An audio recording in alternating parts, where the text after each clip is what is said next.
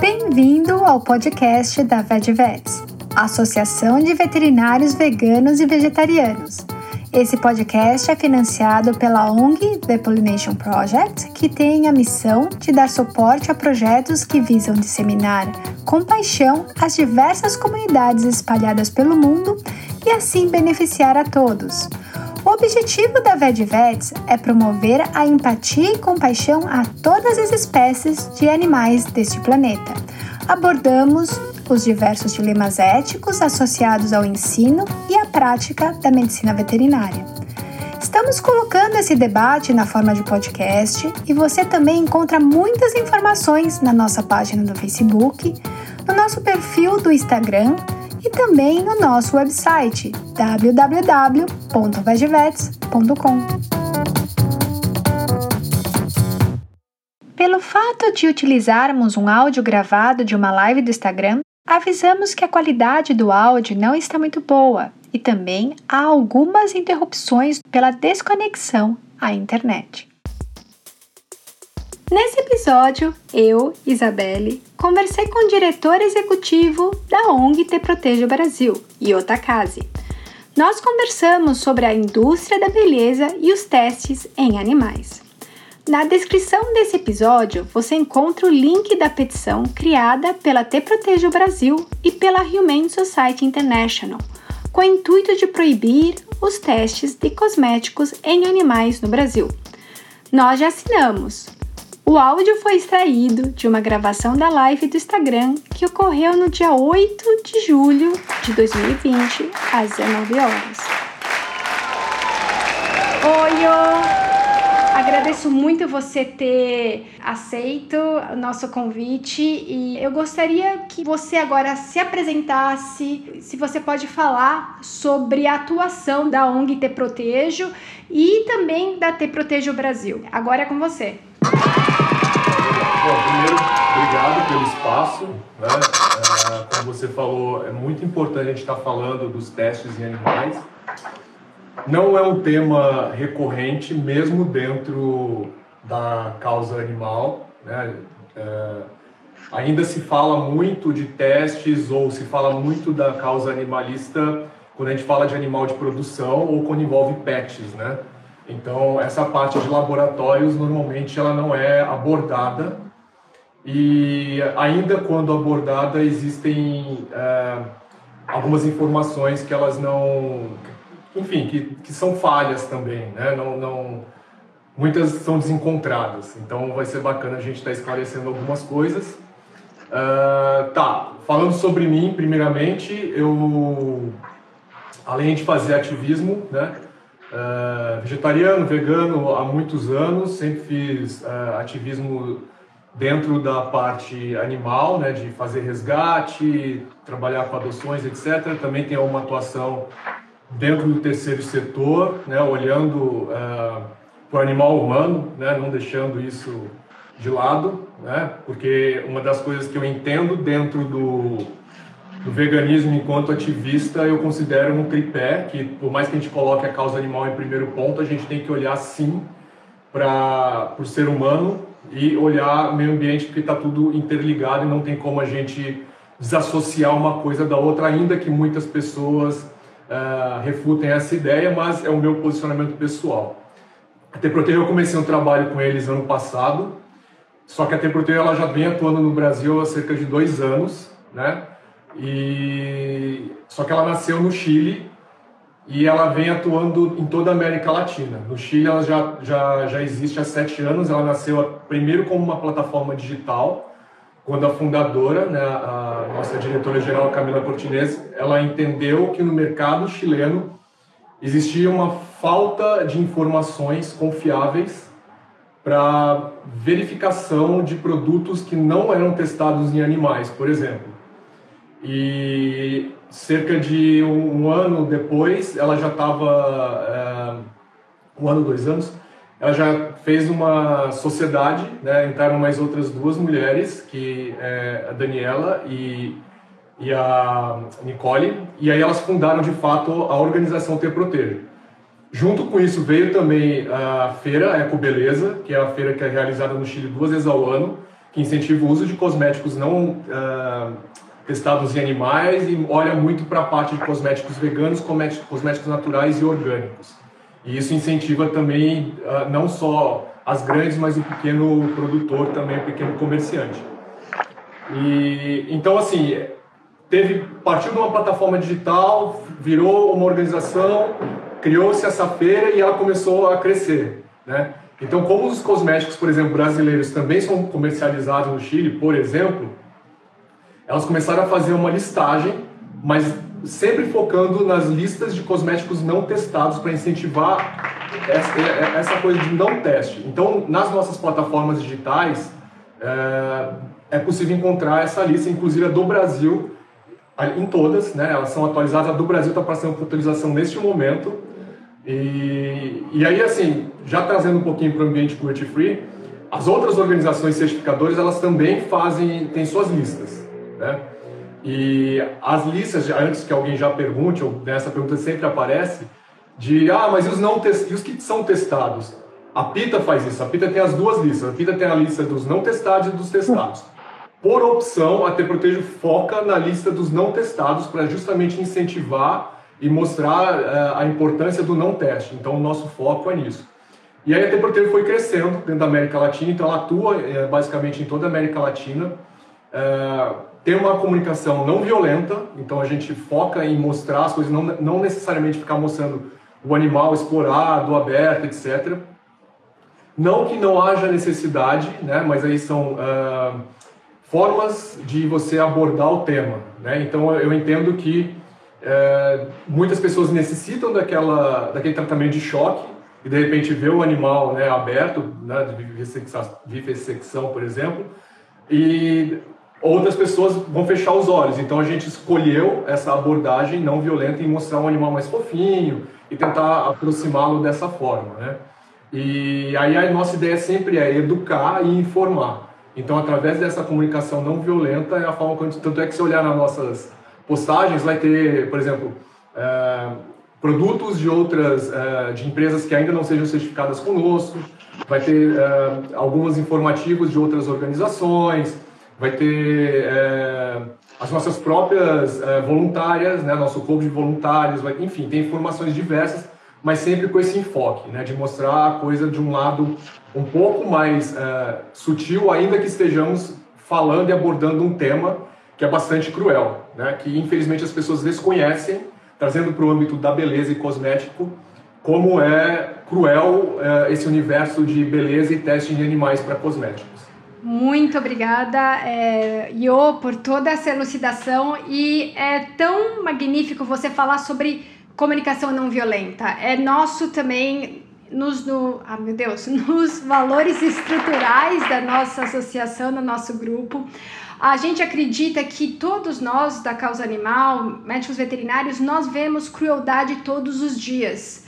E isso pra gente é muito, pode ser muito deletério. Para alguns, isso pode ser tão impactante que eu não sei se vocês sabem, médicos veterinários é uma das profissões que tem taxas, maiores taxas de suicídio. Isso foi visto pela Associação é, Norte-Americana e a gente já tem vários dados sobre isso. No Brasil, a gente vê alguns casos de suicídio de médicos veterinários.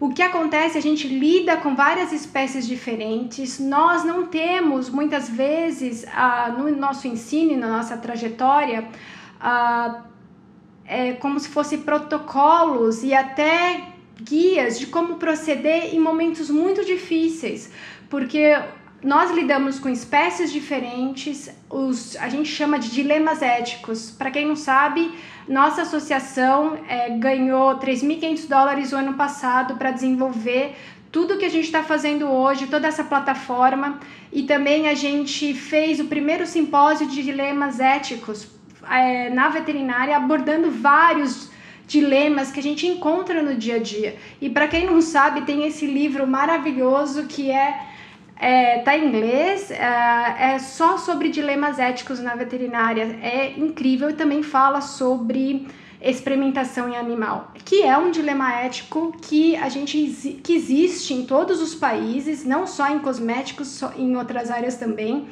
E é importantíssimo nós veterinários começar, começarmos a pensar como isso funciona, pensar como essas engrenagens funcionam, como o sistema funciona, para que nós conseguirmos criar juntos com outros profissionais alternativas, para que a gente não precise fazer uh, testes em animais. Então é gratificante de ter você aqui hoje e outras pessoas de outras, de outras profissões juntos para que nós todos conseguimos entender como o sistema funciona e como as leis funcionam e como a gente pode então interferir com isso. Então, muito obrigada mais uma vez, Io, sobre, sobre, é, sobre a sua atuação e a atuação da Te Protejo, Te Protejo e Te Protejo Brasil. Uh, Io, você pode conversar mais sobre quais são os animais usados nos testes de cosméticos, quantos animais são utilizados e isso a nível mundial, se você quiser falar um pouco do Brasil. Bom, o mais comum é utilizar roedores, é, ainda que isso foi uma conversa que eu tive hoje, inclusive, aliás, ontem e hoje, né, eu falei sobre isso, que as pessoas não consideram, por exemplo, coelho como roedor, né? O pessoal acha que o coelho não é um roedor. Então, é, vamos falar dos roedores. Então, assim, coelho né, é, é um dos mais comuns. Aí tem é, ratos, camundongos, porquinho da Índia. E ainda utilizam, dizem que baniu, e, e aí a gente entraria numa outra uh, esfera de discussão, mas uh, os símios, né, que tem o lance dos macacos, uh, cães e gatos. E aí tem também alguns casos quando falam que vai utilizar sapo, etc., mas esses seriam os, os principais. e aí o porquê disso? Primeiro porque é muito fácil é, essa mantê-los nos biotérios, mantê-los procriando e eles têm uma procriação muito rápida e acaba sendo barato isso para os laboratórios, para as empresas, né, para as indústrias. E além disso, porque eles são muito dóceis, então não vai ter uma, é, o animal não vai ver que aconteceu alguma coisa, como acontece muitas vezes de um animal querer fugir, etc. E ele se revoltar ali, né, de, de querer agredir, enfim, daquela daquela coisa da natureza do animal acuado dele agredir, porque é como sistema de defesa. Então esses animais não acontecem isso. É, mesmo como, como, por exemplo, quando a gente fala em cães, ainda assim não, não acontece. É porque escolhem normalmente, e aí a gente pode falar sobre isso depois, mas, por exemplo, quando usaram por muito tempo Beagles, né? E aí teve aquele caso do Instituto Royal e etc. É, porque não são é, animais, ou nessa dessa raça, que seria, teria uma uma resposta violenta né, à, utilização. Então, eles são dóceis, são menores, então fácil de manipular e etc. E uh, como eles têm essa, essa facilidade de procriação em número, é, fica mais fácil de dar continuidade nos trabalhos. Né? De, então, assim, eles uh, prolongarem os estudos, as pesquisas e manter aquilo dentro daquele universo. Uh, e aí, o que acontece com esses animais normalmente são justamente os, nesse caso, né, a parte de estudo pré-clínico e, toxicológico, daí uh, vai mexer na parte de mucosa, uh, pele, sangue, observar sistema, órgãos, enfim. Uh, tem alguns questionamentos dentro disso, né? Porque daí a gente poderia ver assim o um número de, de, de, animais utilizados. É, e aí também a gente pode falar é, sobre os testes mais comuns. E mesmo dentro da, do ambiente de pesquisa, é questionável porque os próprios pesquisadores e biomédicos é, não têm como uma, uma segurança dentro da parte que poderia ser reprodutivo dentro do, do, da fisiologia e biologia humana. Então, aí já, já entraria alguns pontos de, de questionamento da necessidade e do porquê utilizar, né?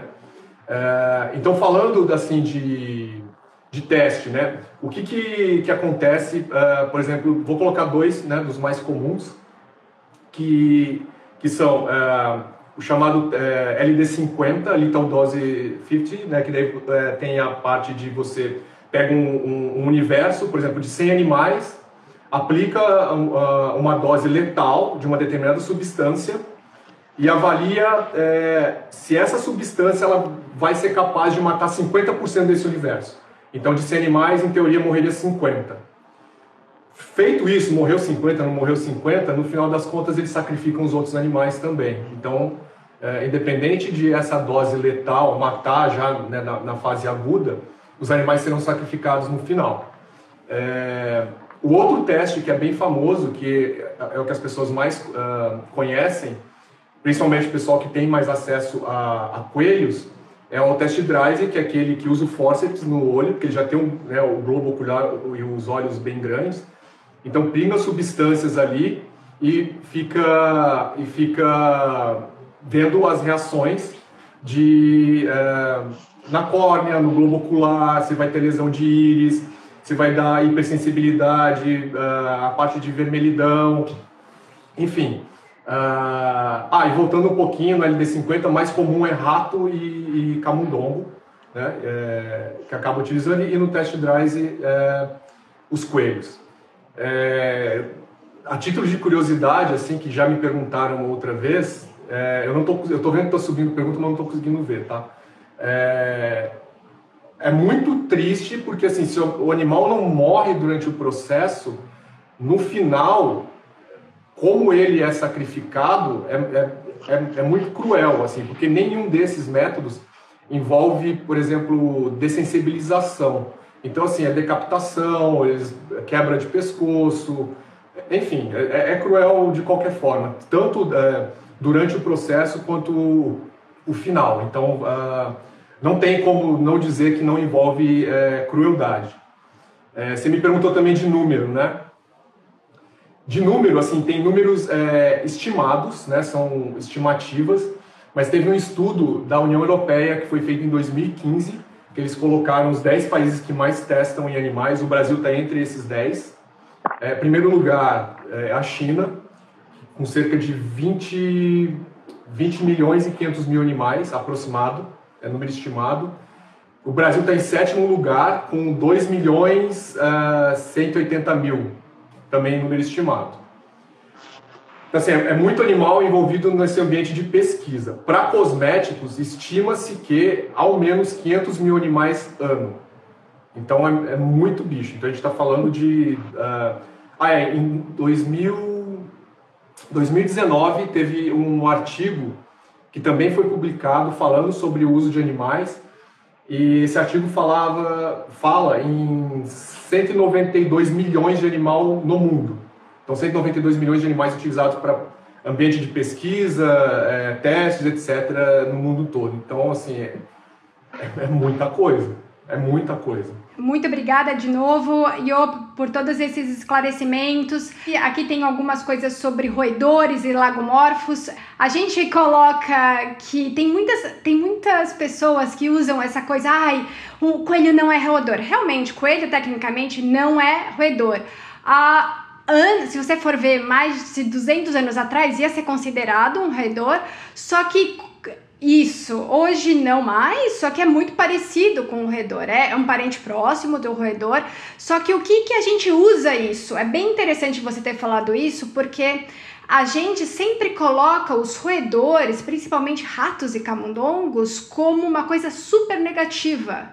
Então é tão fácil a gente usá-los na experimentação animal, porque são animais que eles estão ali no esgoto, que a gente tem medo, que a gente não, não gosta. Então justificar o uso desses animais no, na experimentação animal. Então é, são, como você falou, tanto coelhos e roedores uh, são usados, só que a gente é importante salientar que os roedores, ratos e camundongos são os que são mais utilizados no, na experimentação animal. E eles são o que? Eles estão bem. Uh, é fácil a gente justificar como o uso desses animais. É interessante que uma pesquisa que saiu em 2019 avaliou o círculo da compaixão. O círculo da compaixão é o que você realmente Uh, quais são uh, os animais que você coloca no seu círculo de proteção e que você vai cuidar? No caso dos seres humanos, uh, no nosso caso dos animais seres humanos, nós temos uma grande tendência de colocar no círculo de compaixão os primatas. Os primatas, então você vê uma grande movimentação quando há pesquisas relacionadas a primatas. Então você, a gente vê uma grande bandeira de movimento em relação a, aos a, ativistas da causa animal quando a gente tem alguma coisa relacionada à experimentação que existe uma associação com os primatas, primatas, macacos, entre outros. Então, quanto mais próxima na escala evolutiva, mais fácil a gente relaciona. O que acontece? Animais que estão, estão, estão mais distantes na escala evolutiva, como são os roedores, é mais fácil a gente justificar a estar tá fora do nosso círculo da compaixão. Isso foi essencial, porque a gente usa no veganismo o círculo da compaixão. Quem está no seu círculo da compaixão? Só que isso agora virou, foi publicado em 2019, que como eles avaliaram o círculo da compaixão, que é magnífico você ter uma resposta de cientistas do círculo da compaixão.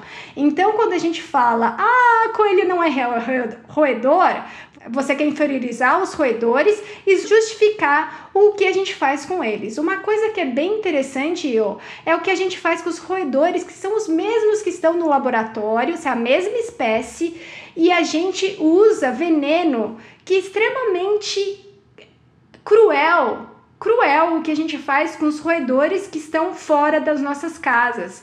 Então, são poucas pessoas que usam realmente armadilhas que são que vão capturar esses animais e, vão, e você pode é, levá-los em outros ambientes. Então, a gente usa venenos que vão fazer uma morte realmente vai ser dolorosa e cruel e tem vários venenos que a gente usa e acidentalmente outros animais podem ingerir, como acontece em cães e gatos, e a gente tem intoxicação nos animais que são considerados de companhia.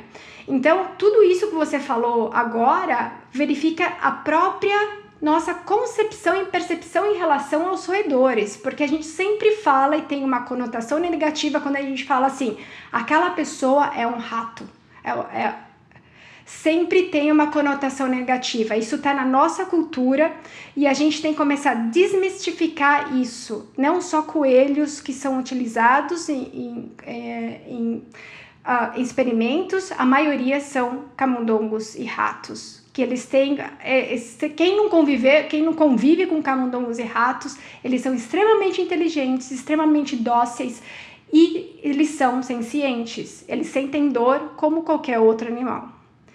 Agora é bem importante a gente ter falado sobre isso. Agora vamos entrar em legislação. Você poderia me falar um pouco mais sobre a legislação que protegem os animais no Brasil e como isso está relacionado à experimentação animal? Bom, isso daí é um ponto assim bem delicado, né, de, de a gente falar e extremamente necessário, porque a gente poderia partir do pressuposto de usar a lei ambiental, dizendo que o animal seria, seria crime o animal passar por experiência de dor ou crueldade, sendo que existe um método alternativo. Então, isso poderia já bastar para defender os animais e ter uma regulamentação, uma lei de proteção animal mas não é o que acontece e isso se aproxima um pouco mais, é, vou já falar sobre isso, de animais de de consumo ou animais de produção. Uh, o que, que acontece? Então, assim, a gente poderia ir por esse caminho né, uh, em relação à lei ambiental e a gente esbarraria em algumas partes da lei que dá para a gente perceber como ela é permissiva e não, não, assim, não possibilitaria essa, essa defesa ou esse reconhecimento, como você mencionou agora há pouco, que daí seria uma outra discussão também quando a gente fala de ser senciente e, por exemplo, é, sujeito de direito, reconhecimento do animal, né, mais nesse sentido, que também aí é uma, entra uma outra discussão, enfim, não, não é o caso. mas só para né, é, dizer, uh, só para pontuar. Então, assim, é, olhando para essa parte que está muito próxima do que está relacionado e é, da pecuária, inclusive é, praticamente os mandatários né, dentro da, da, da, da, nossa, da nossa bancada, a vista da bancada pecuarista ou ruralista, enfim, aí a gente pegaria, por exemplo, o que é uma das leis que a OMS reconhece é, como um método humanitário, que é o tal do abate humanitário.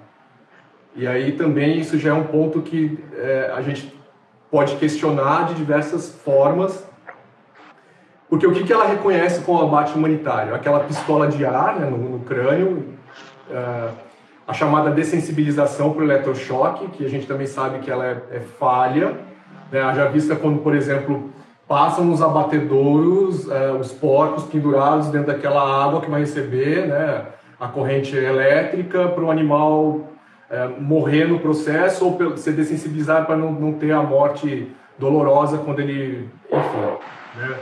É, não, não, a gente sabe que não acontece na sua totalidade. E a, a, a, o gás, inalação de processamento químico é, do gás CO2. Então, isso seria o considerado abate humanitário. E aí tem o grande ponto, que inclusive aproveitando, né, que tem essa campanha que a gente faz junto, né, em parceria com a HSI, que foi iniciada pela HSI em 2002, que é a Be Cruelty Free, né, no mundo, começando pela União Europeia, e aqui no Brasil fica conhecida como Liberte da Crueldade, que tem a ver com a Lei Arouca. A Lei Arouca, ela, ela, ela fala de uh, que a experimentação animal ela é método oficial de pesquisa científica. E aí, o que acontece por ela ser permissiva? Porque ela não menciona os métodos alternativos. Ela não, não, não menciona métodos substitutivos, seja para uh, estudo ou pesquisa. Então, fica uma coisa assim, como eu falei, permissiva. Não, não, não tem nada que, que vá lá e tenha, vamos dizer assim, que, que imponha essa, esse, essa, esse não teste e essa, essa parte da, da crueldade relacionada a, aos animais enquanto uh, experimentação, uso para testes. E a campanha Liberte da Crueldade, ela, ela vem tentando, está ah, tramitando já, tá? É, há alguns anos, mudar a legislação brasileira. Porque o que, o que a gente tem hoje? A gente tem lei estadual ou municipal, a gente não tem uma lei federal para proibir, né, para banir os testes. Então não existe uma lei federal. Na lei estadual, é, aí tem algumas é, regulamentações que aconteceram é, dentro de, por exemplo, comitês de ética animal, né, de, comitê de uso pra, de ética para uso de animais, e o CONSELHA, que é Conselho, Conselho Nacional de Controle de Experimentação Animal, para fazer toda essa, essa regulamentação. Então, voltando para as leis, como a gente não tem uma lei federal, alguns estados usaram do seu poder de estado para proibir os testes. Aí no Brasil só temos oito estados dentro da federação que proibiram os testes: São Paulo, Rio de Janeiro, é, Pará, Paraná, Pernambuco, Minas Gerais, ah, Amazonas, e estou esquecendo um, sempre esqueço, Mato Grosso do Sul. Então só esses oito. Os outros não. Então a gente precisa dessa lei federal para poder banir. Então por isso dessa campanha, tá? De novo, ser tão importante. Tanto é que tem a petição online. Então, por favor, pessoal que está assistindo, se não assinou, assine. É, é, Isso aí a gente vai é, colocar nessa alteração, que é o PL, esqueci de falar isso, PL 70-2014, que é para fazer, peraí, só um minuto, fazer a alteração do, desculpa, fazer a alteração da lei Arouca, e a gente vai anexar essas, essas, essas assinaturas na petição. Né? A petição online vai ser anexada no PL quando ele for a votação. Porque o clamor assim da, da sociedade ele é muito importante.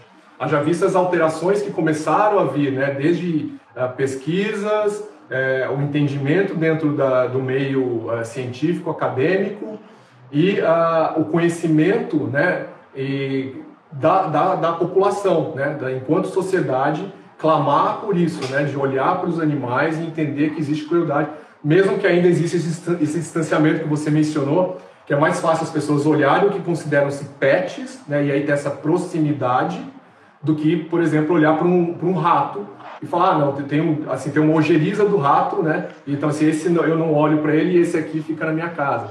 Então, ainda que exista isso, essa petição ela, ela engloba todos esses seres que são utilizados uh, nesses meios.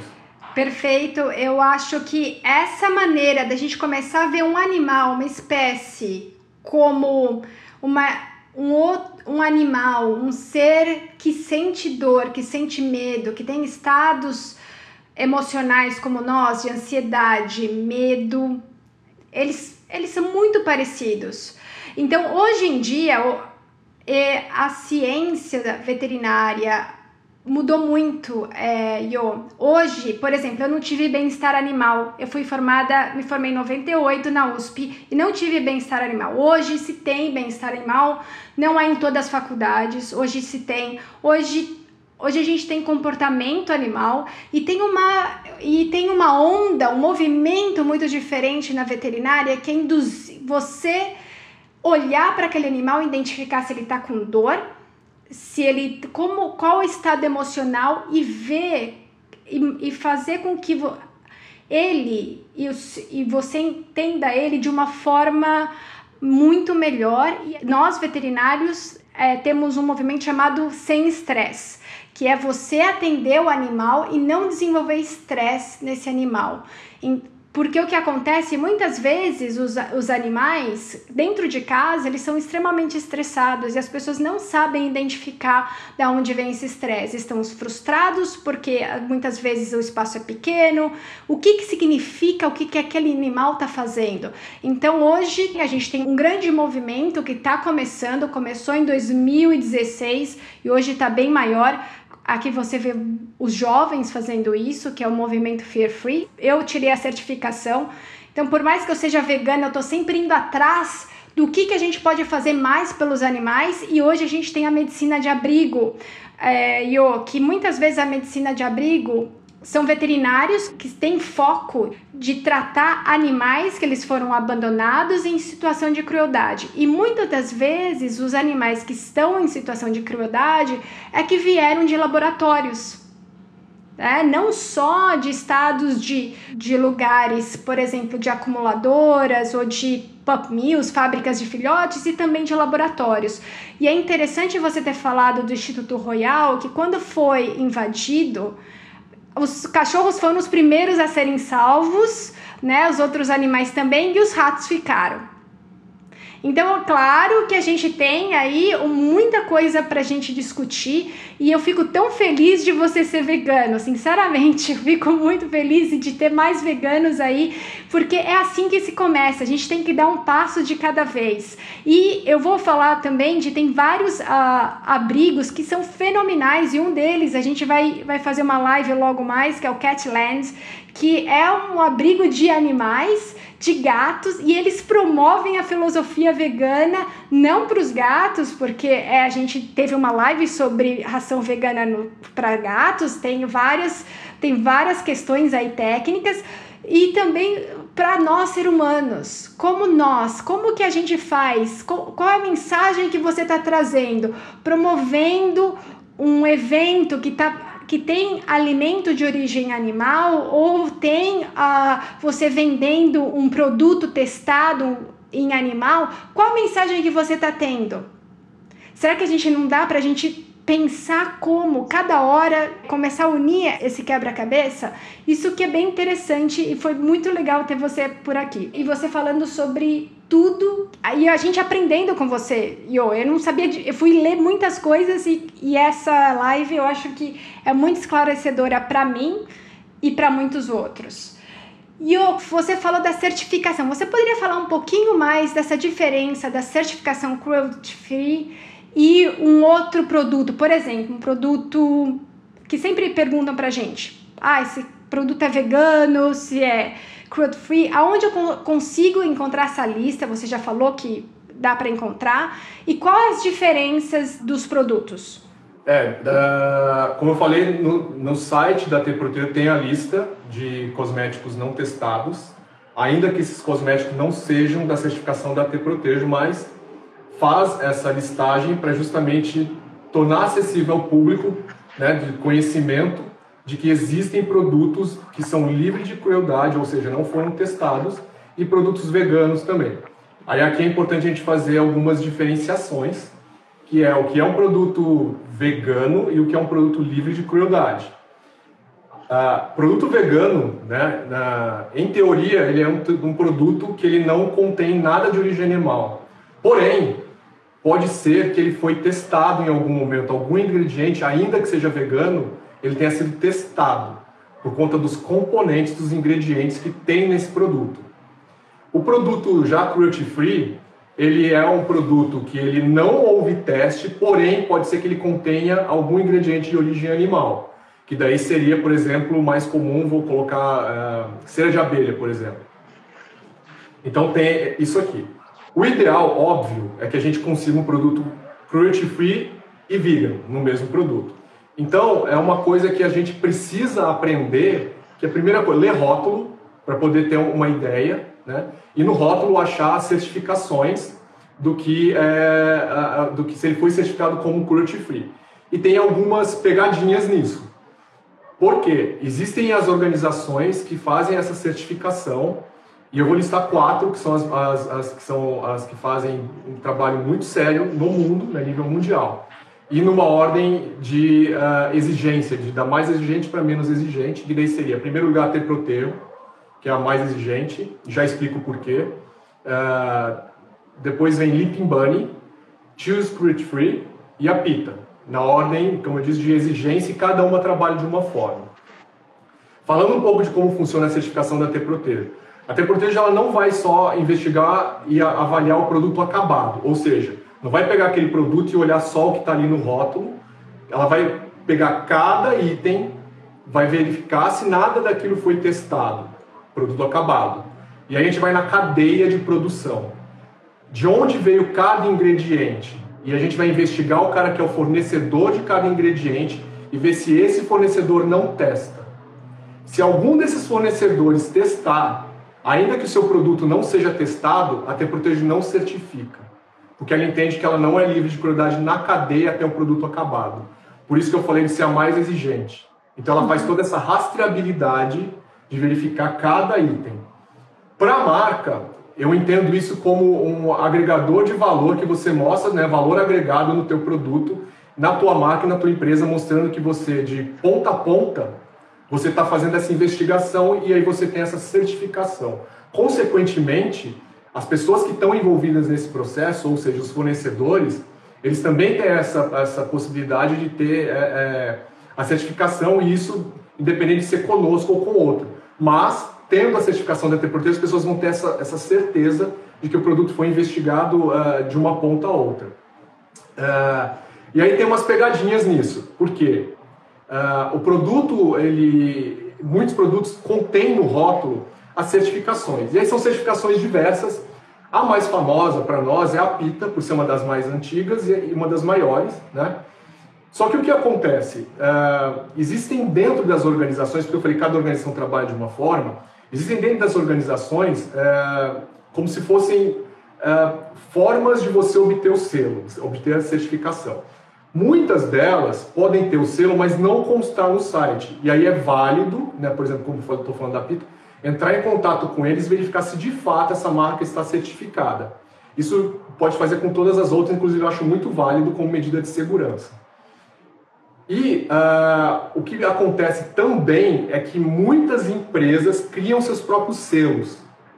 E aí, assim, é questionável porque, ainda que a marca não teste, é um pouco estranho você, como se estivesse advogando em causa própria, sendo que existem organizações sérias e competentes né, que estudam e trabalham nesse ponto, sendo que você está dizendo que você não é. Tá, mas quem te certifica?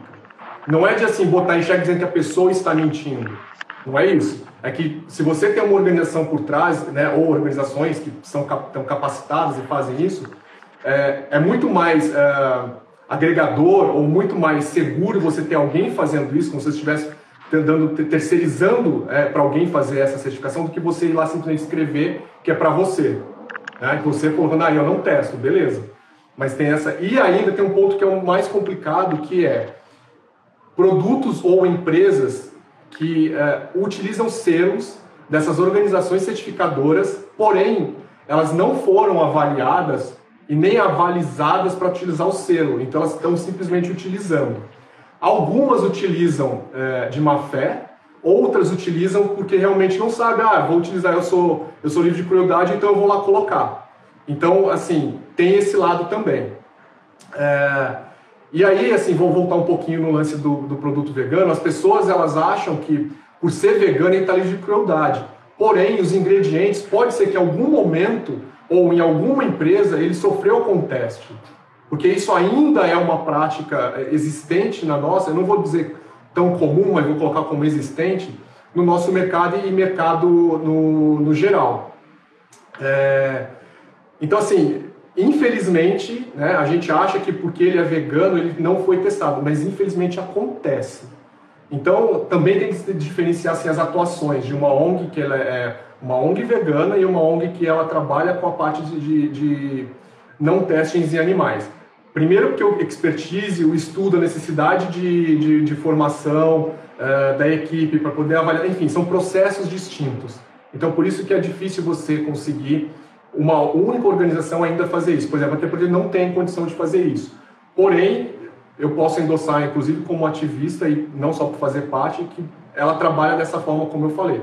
Então, se ela falou que certifica um produto que foi livre de crueldade, você pode ter convicção que é feito, porque a gente pede laudo para tudo. Tudo vai ter laudo para a gente poder ter essa certificação. É, e tem só para terminar isso, é fazer um, um adendo. Ah, essa parte de a gente entender né, a diferença do cruelty free, do, do, do vegano e do cruelty free vegan, ainda depois também eu aconselho as pessoas a buscarem informações sobre isso, de quando se fala também de cosmético orgânico e cosmético natural, porque também tem essa diferença e nem sempre esses cosméticos também vão estar livres de teste. Então, e, e nem sempre vão ser veganos. Então tem várias coisas aí, várias diferenças que é, a gente poderia se aprofundar, mas não, não é o caso hoje, então eu só estou passando essa mensagem para as pessoas é, ficarem atentas né, de, com essas é, diferenciações, porque tem isso. E uh, um último ponto sobre isso é o mercado enxergou que existe uma demanda de público e todas as marcas começaram a entender que existe um mercado consumidor, existe esse clamor dentro da sociedade, e aí entra numa coisa que é muito do marketing ou do, do, do comércio né, e do mercado publicitário, como acontece em, em, algumas coisas quando se fala em mercado verde, mercado vegano, que é o tal do greenwashing, que aí também é um ponto muito relevante, porque daí a empresa está mirando naquilo e a gente está falando de mercado, venda e etc. E a gente tem brincado sobre esses selos dentro da ONG, que o greenwashing virou bunnywashing. Então eu boto meu selinho do coelho, então está dizendo que eu sou livre de crueldade, então eu sou preocupado, sou bacana, sabe? Então, assim, essa coisa de estar tá, é, orientado e de estar tá, é, sempre buscando as informações né, próximas às organizações e observando o trabalho, então isso é bem importante. Obrigada por, por todos esses esclarecimentos. Tem até uma pergunta aqui da Silvia. Silvia, para quem não conhece, Silvia Neri Godoy é uma das veterinárias uh, veganas também, trabalha na SMBio com conservação de animais. Ela é uma grande amiga minha. Ela também é membro da VetVets. Eu vi que a Amanda também, da veterinária vegana, que está com um projeto maravilhoso de atendimento às as comunidades carentes e a gente conseguiu aí uma verba da Pollination Project esse ano para também dar assistência a animais carentes aí em Fortaleza. Amanda, muito obrigada por estar aí com a gente. E ela está perguntando assim, Io, até a Te Protege o Brasil já respondeu, que tem alguns é, cosméticos veganos que tá falando assim, ó, dermatologicamente testado. Existe isso? Então, aí entra nisso que a gente está falando como foi feito esse teste? Então, testado como? Né? é isso que eu falo, assim, é, ainda que a gente veja o produto vegano, e aí a gente pode trazer até, por exemplo, uma produção em menor escala, não estou nem entrando no mérito das grandes, né, que se enveredam para isso, e aí eu já, já vou até fazer um comentário, um adendo sobre as maiores, é, infelizmente, por exemplo, para esse pequeno que faz de uma forma caseira, Por mais que ele tenha todo o cuidado ali, não envolva, não tem como ele fazer a rastreabilidade da cadeia de onde ele comprou. Porque se de onde ele comprou, de repente, aquele insumo, vamos supor, glicerina vegetal. Tem certeza que aquela glicerina que você comprou ali no mercado, né, comprou aquele tijolo para fazer um sabonete, ela de fato não foi testada, ela tem uma certificação por trás. Então tudo isso é muito questionável, principalmente quando a gente está falando em mercado. Né? Então por isso que eu citei o greenwashing, enfim. É, ainda é assim é, um tanto complicado. É muito complicado, por exemplo, quando a gente vai exigir a certificação de um pequeno produtor, de repente aquela pessoa que está fazendo na panela de casa. Mas a gente precisa ter esse entendimento sobre cadeia. Não está dizendo que a gente está indo contra esse pequeno produtor. Né? É porque a gente quer que as pessoas tenham esse entendimento e conheçam sobre processo, que nada mais é processo e logística, né? A gente está falando de, de, Por isso que eu falei, eu uso muito o termo de usar cadeia ponta a ponta, que é um, é um termo de logística. Uh, e aí eu vou falar um pouco das grandes, né? As grandes, quando elas vêm, uh, o seu produto na prateleira, né? E a gente pegar o gancho da, da, da, do greenwashing, do porquê fazer essa diferenciação, uh, é considerado um SKU, que é a forma como eles usam né, o termo, então aquele produto está naquela prateleira, o cara sabe que ele fez um depósito no mercado X e botou 100 produtos. Saiu esse um produto, ele já automaticamente já tem uma rastreabilidade, vai cair dentro do centro de distribuição, que ele vai indicar que já que tem 99, não tem mais 100, e isso vai passar para dentro da empresa. Então existe essa rastreabilidade de controle de vendas, por isso que as empresas entendem isso. Então assim, por que, que eu entendo que, uh, apesar da gente falar assim, ah, mas enquanto vegano eu não apoio aquela empresa porque essa empresa testa? Justamente por conta dessa parte de comercialização. A gente não vai conseguir desfazer esse mercado, eliminar os testes como um todo, se essas grandes que detêm o mercado têm poder de dinheiro para pesquisa, que pesquisa é uma coisa muito cara, né? deve ter pesquisadora aí assistindo a gente, pode confirmar isso. É, é, é, elas não vão ter é, essa mudança se elas não entenderem que o mercado, que é onde elas ganham dinheiro, existe uma demanda e está substituindo daqueles, 90, daqueles 100 para 99 do que ficar 100 parado na prateleira, por exemplo. Então, por isso que é importante, ainda que como vegano você não consuma, mas que não aponte o dedo para aquela pessoa que de repente consome, porque a gente já está fazendo essa, esse movimento de transformação. E isso é uma das formas que, de novo, entra a parte popular, né, do povo, de fazer essa mudança que não sejam ativistas e não sejam veganos. Porque o ativismo no bolso de você mostrar o seu poder de compra, exercer o seu poder de consumidor, isso é um ativismo de você mostrar para a empresa, mesmo que ainda indireto. Né? E aí entra essa coisa, ah, mas o greenwash, ok, a gente não vai conseguir mudar assim. É processo, leva tempo, haja visto o que a gente está fazendo com a legislação, o que vem acontecendo a partir desde 2002, por exemplo, de União Europeia. Então, assim, já tem 18, quase 20 anos que está nessa luta. E os testes já acontecem há mais de 200 anos, por exemplo. Então, não vai mudar como as pessoas querem. Então, a gente precisa, sim, ainda que um vegano não consuma, exemplo, de uma Procter Gamble, mas não aponte o dedo para aquela pessoa que só tem acesso à Procter Gamble e que ela está mudando o consumo dela. Porque a gente precisa mostrar isso para o mercado, porque senão não vai ter mudança. Então, por isso que eu quis, assim, é, desculpa por ter me alongado, né, de trazer esse, esse panorama em relação ao consumo, porque é como as empresas enxergam. As empresas vão enxergar números. As empresas não vão enxergar somente a gente indo lá e falando, ah, eu quero mudar a legislação, vamos assinar, vou levantar plaquinha, etc., ou a gente ficar gritando. Porque não é como elas vão enxergar. E, de novo, uh, existe a, a parte de pesquisa. O pessoal que trabalha com pesquisa sabe como é difícil mudar a mentalidade, de pessoal que está envolvido com pesquisa, que está envolvido com, com métodos. E aí teve uma coisa, a Bianca, não sei se a Bianca está aí, se a Bianca da HSI estiver aí, ela, que também. Eu vou falar para duas pessoas. A Bianca da HSI, que é muito querida, tive a oportunidade de conhecer, a gente está se aproximando, e a Lorena, que é uma voluntária nossa, é, que trabalha com essa parte de biomédica, etc. Elas, elas sempre trazem informações atualizadas, né? e já demonstraram e falaram isso, né, de, uh, de como a parte de pesquisa funciona, de como dentro da biomedicina, da parte de estudo e pesquisa, as pessoas ainda são reticentes, como não existe ainda, por exemplo, metodologias reconhecidas para, por exemplo, quando a gente vai falar de medicação, do uso de drogas, mas a gente já tem para cosmética. E é, só tem para cosmética porque essas grandes empresas foram obrigadas e forçadas a utilizar de, de novos métodos para elas continuarem vendendo.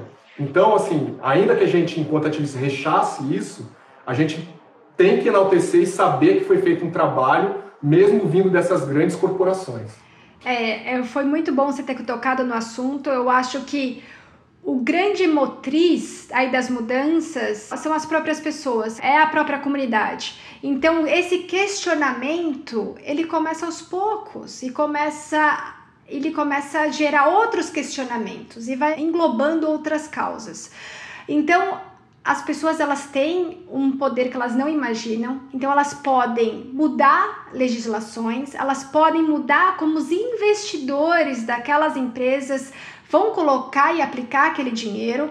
Isso a gente vê muito na Europa, os, essa preocupação grande, massiva da, da experimentação animal, como isso está mudando os próprios investidores. Então, eles não vão querer perder o dinheiro deles em colocar em alguma coisa que não vai ser comprado ou vai ser colocado como negativo. Então é muito importante nós, não veterinários, eu também trabalhei aqui muito tempo na Universidade da Califórnia San Diego, começar a questionar como as coisas são feitas, entender como as coisas são feitas e usar todo o nosso todo o nosso conhecimento aliado com o conhecimento de outras pessoas, que você não vai conseguir fazer uma coisa, você vai precisar de engenheiro químico, você vai precisar de pessoas que vão entender de física, você vai ter que falar com farmacêuticos para é, fazer um modelo alternativo.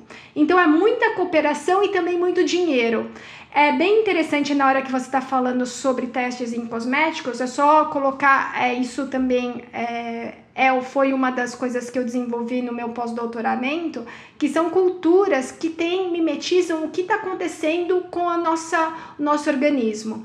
Então, quando a gente coloca uma cultura de células no plástico, o plástico ela tem uma tensão muito grande. Então, é como se fosse colocando células e a tensão vai ser igual de um osso. A nossa pele não tem uma tensão igual de um osso. Então, é totalmente artificial. Então, a gente aliar com conhecimento de pessoas que conhecem física, que conhecem como a gente pode fazer uma estrutura 3D, como aconteceu aí da Carolina que ganhou o prêmio da Lush que fez, que usou a impressora 3D para fazer a pele humana, tudo isso vai fazer com que as células e todo aquele arcabouço seja muito mais próximo do que acontece com a gente, com o nosso tecido.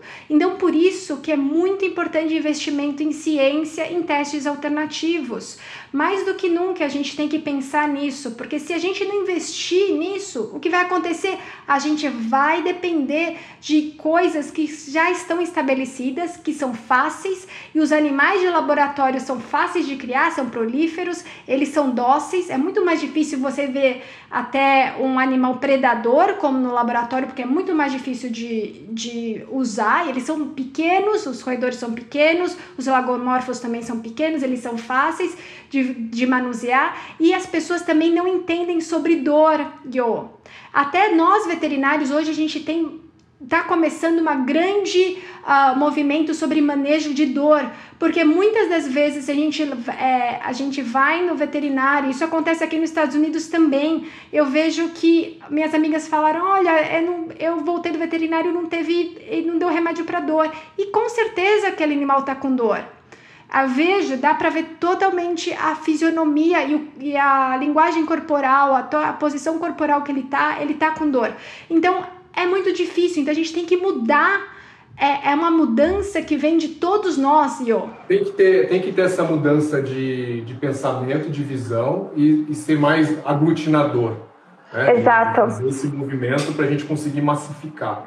É, vou pegar só um gancho disso que você falou, que acho que é importante a gente citar, é, de métodos alternativos. Existem já métodos alternativos validados. Esse que você falou, de ambiente artificial, desde reprodução de pele humana, né, de agricultura in vitro, por exemplo. Tem os microchips que já, ah, já conseguem é, fazer uma análise de um órgão específico e de um sistema específico onde aquela droga pode atuar. É, aliás, a maior, a maior parte do, do, dos métodos alternativos a gente poderia é, considerar os in vitro. Né? E essa você falou da reprodução de pele humana. De novo, voltando nas duas meninas, né? tanto a Bianca quanto a Lorena, elas também são vencedoras do Prêmio Lush. A T também ganhou o Prêmio Lush também. É, enfim, então assim, são pessoas que estão nessa coisa da vanguarda, que estão buscando opções para eliminar o máximo possível dessa coisa da crueldade animal envolvida nesse fator e, e que precisa ser assim trazer ao conhecimento, porque se a gente for falar com o grande público, que é o grande consumidor, aí volta naquilo que eu falei, que são as pessoas que consomem os produtos sem saber do que se tratam, ou que sequer sabem do que se trata um teste animal, do que envolve, é, elas têm que saber do que, do, do disso que está acontecendo para justamente ter esse, esse é, ganhar essa notoriedade e existir de fato mais esse clamor. Porque se a gente já tem métodos uh, uh, validados, não tem mais a necessidade né, de você ainda insistir, e é uma forma, quanto tempo a gente tem? Está quase acabando. É, que a gente tem de é, pressionar é, governo e de tornar de conhecimento do público. Eu estou olhando o relógio aqui. Quanto tempo a gente tem? 10 segundos, e você quer terminar? Ai, meu Deus. Ah, bom, eu vou pedir para todo mundo seguir a Te Protejo. Se quiser falar comigo no Veg Samurai. Agradecer.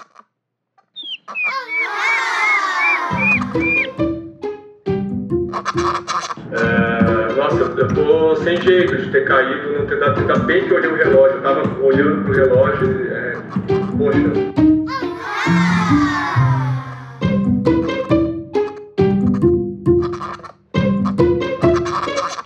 É, eu tô sem jeito de ter caído, não ter dado. Ainda bem que eu olhei o relógio, eu tava olhando